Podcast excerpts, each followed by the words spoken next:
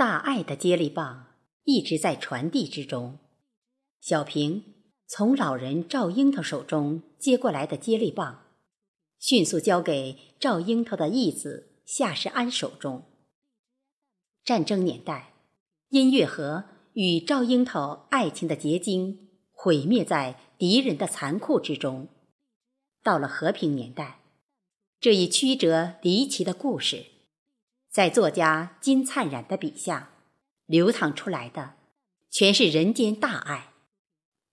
接下来，听众又会欣赏到怎样的故事情节呢？现在，就请大家跟随我主播贝西，继续进入《血溅黄海之滨》的第七集。夏主任亲自过问吧。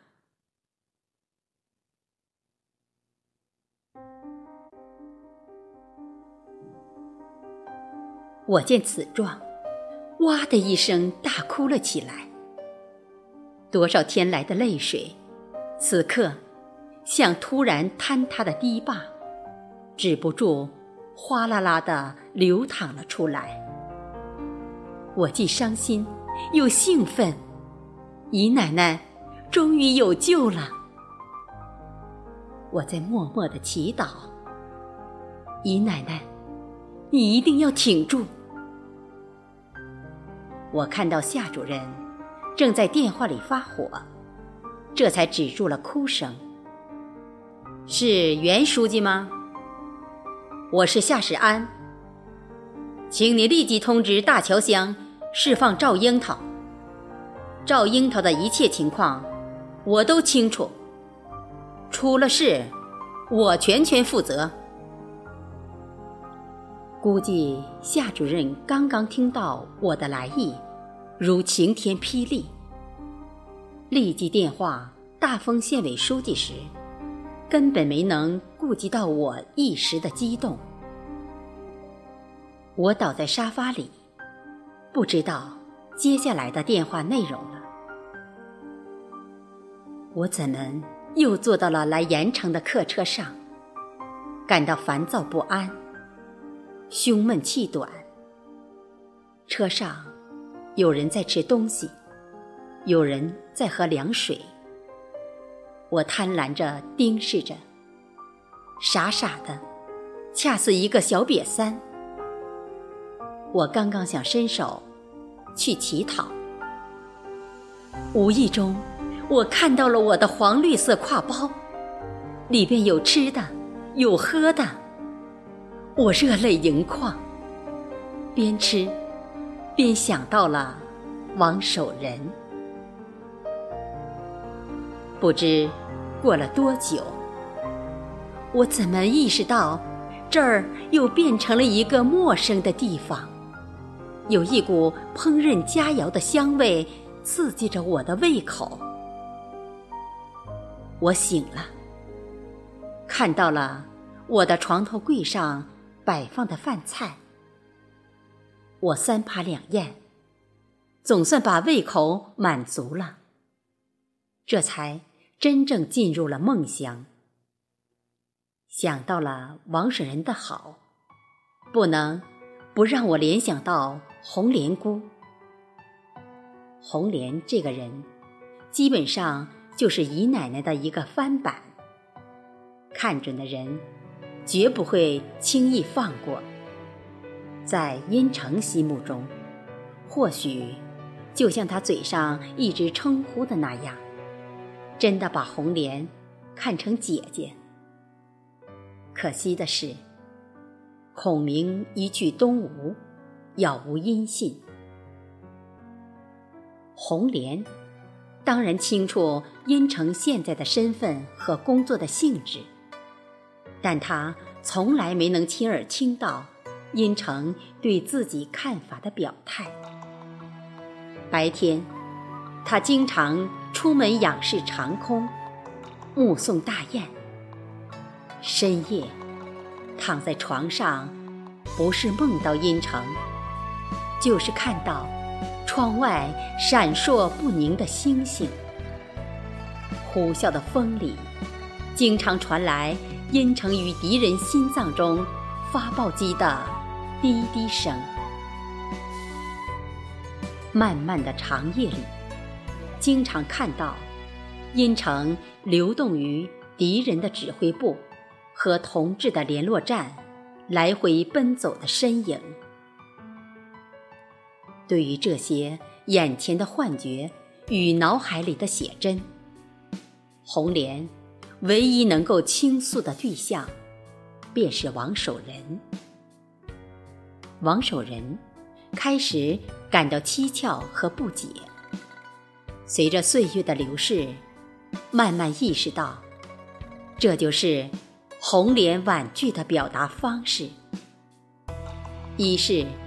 不忍看到王守仁一下子遭拒，无法接受；二是想让王守仁觉得，仍是他除了那层意义外的最好的朋友。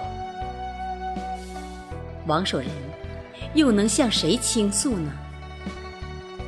在红莲面前，他多半就是个忠实听众。看到红莲如此痴情，王守仁很动心，为阴城感到骄傲。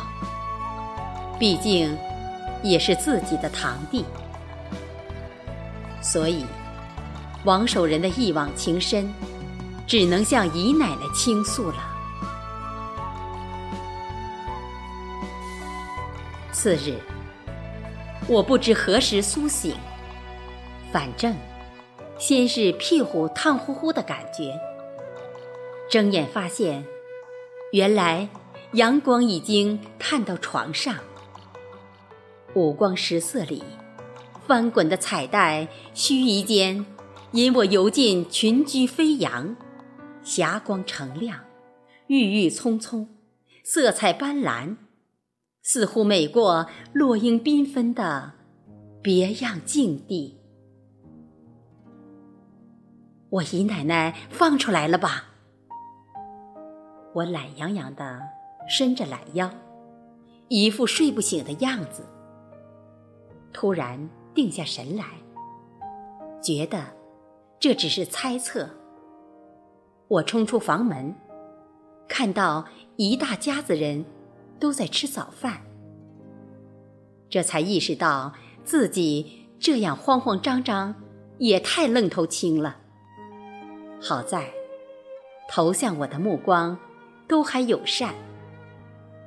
夏主任爱人说：“快来吃早饭吧。”口气十分亲和。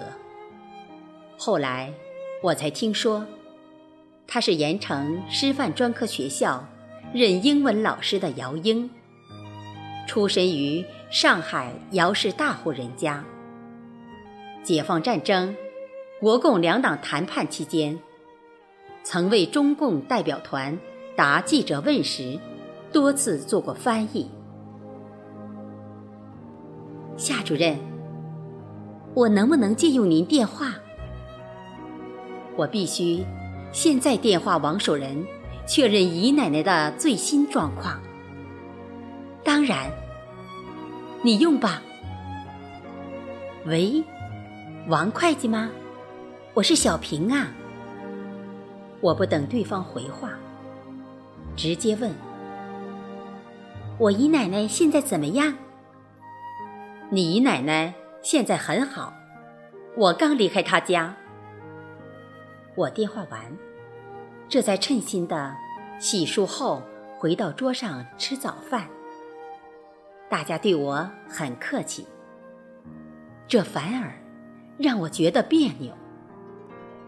看来，夏主任已将我的来历周知全家人了。我的目光在每张好客热情的脸上流动过后，把感激之情投向了夏主任。夏主任毕竟是阅人无数的将军了，对我此时的心态一目了然。小平，从现在开始。你不能叫我夏主任。还有你们，不要对小平在形式上太客套，这样，小平会拘束，觉得生分。夏主任的目光扫来扫去后，继续说：“小平的姨奶奶不仅是我的干妈，还是抗战和解放战争的功臣。她不仅给我温饱，教我识字，还培养我如何做人。我今天特别要感谢你，小平。”夏叔叔，我可以这样叫您吗？看到夏主任点头，我继续说：“姨奶奶是我见过的所有长辈里最最崇拜的人。我今天亲耳听到您也尊敬她，看来她过去给我讲的故事并非虚构。少请。”我接着说：“今天我在此，谢谢各位。我打算马上回去看姨奶奶，为她压惊。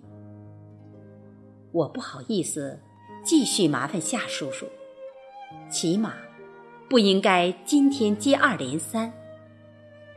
赵大伟的事一天不解决，姨奶奶一天就不得安宁，永远会。”惊魂不定。